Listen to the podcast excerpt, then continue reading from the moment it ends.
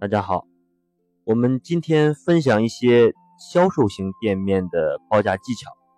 关于产品的标价，实体店一般有两种模式，一般是明码标价，像超市、餐厅、品牌店之类的这种店铺，都是属于明码标价，客户可以直接过来选择。作为店家呢，可以搞一些活动或者做一些折扣。还有一种标价模式就是需要谈价的，比方说一些拼非品牌的销售门店。或者一些服装店、家具店等等，我们今天就针对这一类的门店来谈一下应该如何报价。很多门店的销售人员都会有过这种情况，就是你给客户报了一个真实的售价，但是经常会听到客户的一些抱怨，比方说这个价格太贵了，你这个款有点贵，或者说你们家的报价太离谱了。那么为什么客户听到我们真实的报价之后，仍然会感觉这个价格比较贵，无法接受呢？怎么来来应对呢？这里有一个非常核心的原因，就是客户购买的其实不是价格，而是这个产品或者服务给他带来的价值。所以我们在运用一些报价技巧的同时，要学会全方位的塑造这个产品的价值。呃，这就需要我们要把握好沟通的一些进程。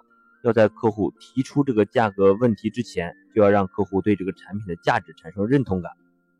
哎，假假如能够让客户感觉物有所值，报价其实就不是什么太大的问题了。但是做到这些是需要掌握一些技巧的。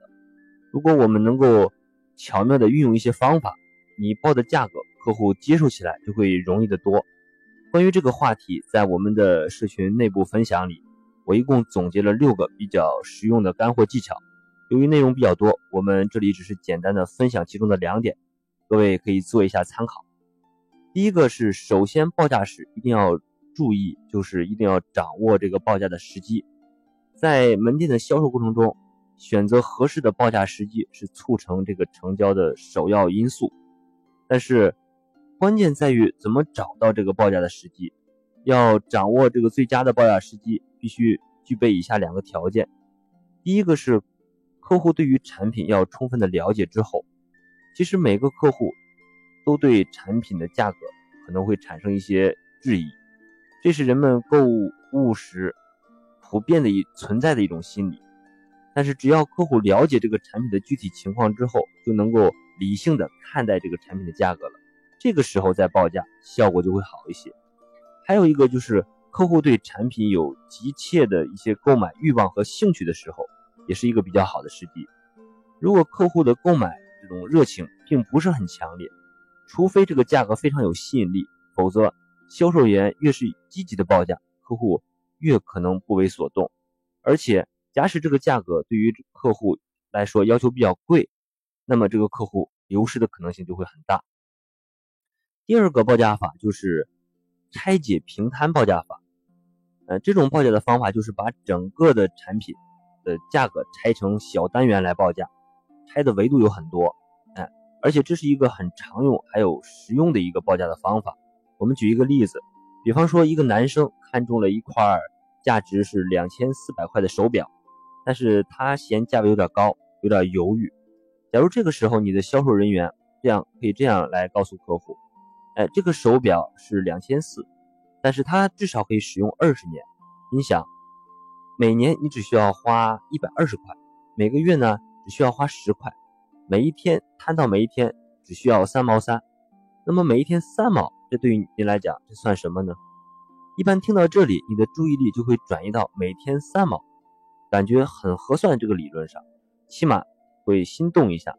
其实有很多保险公司或者是货值。哎，比较高的产品都是比较适合用这个套路的，也是用的最多的。哎，除了以上两点，在我们的社群内部还详细分享了，比方说锚点报价法、抵消报价法、引导报价法以及正负报价法。呃，有需要的老板可以加我的微信“开店日记”的全拼，在我的朋友圈查看链接。呃，建议各位老板可以灵活的利用以上的一些报价技巧。